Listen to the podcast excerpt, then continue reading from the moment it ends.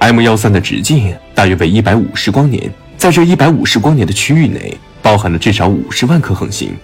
因此这些恒星彼此之间靠得非常之近，它们将用自己一生的时间围绕这团星团的核心运转。如此之近的距离，也使得它们之间的部分恒星有可能在漫长岁月中相撞，并形成为一个叫做蓝离散星的星星。而在这团星团的核心，恒星的密度会更高。科学家估计，在接近 M 幺三球状星团中心的区域，划分出一个边长三光年的立方体空间内，会分布有超过一百颗恒星。这些恒星在这里汇聚，并向着宇宙散发出耀眼的光芒。尽管它们的光芒汇聚在一起时是如此的耀眼，然而当这些光芒穿越着茫茫的宇宙路途时，这些光芒会被宇宙中的尘埃和气体遮挡和吸收，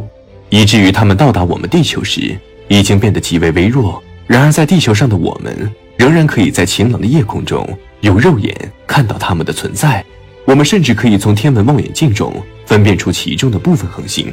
它的亮度从中心到边缘逐渐衰减，成为地球北半球夜空中一个明亮的亮团。正是因为 M 幺三球状星团内拥有如此之多的恒星，且它们距离我们在宇宙的尺度上较近，因此科学家们认为，在 M 幺三球状星团内拥有外星文明的可能性更大，这才在1974年向着 M 幺三发射了这样的一条信息。然而，四十七年过去了，曾经发射这条信息的阿雷西博望远镜已经倒塌，这条信息也已经传播到了距离我们四十七光年以外的宇宙区域。我们无法得知这条信息是否会被所谓的外星文明捕获，更无法得知这条信息会给未来的人类带来什么。但是可以肯定的是，人类寻找地外文明的想法不会消失。我们只是想在这茫茫的宇宙中找到其他的生命星球，证明我们人类并不孤独，仅此而已。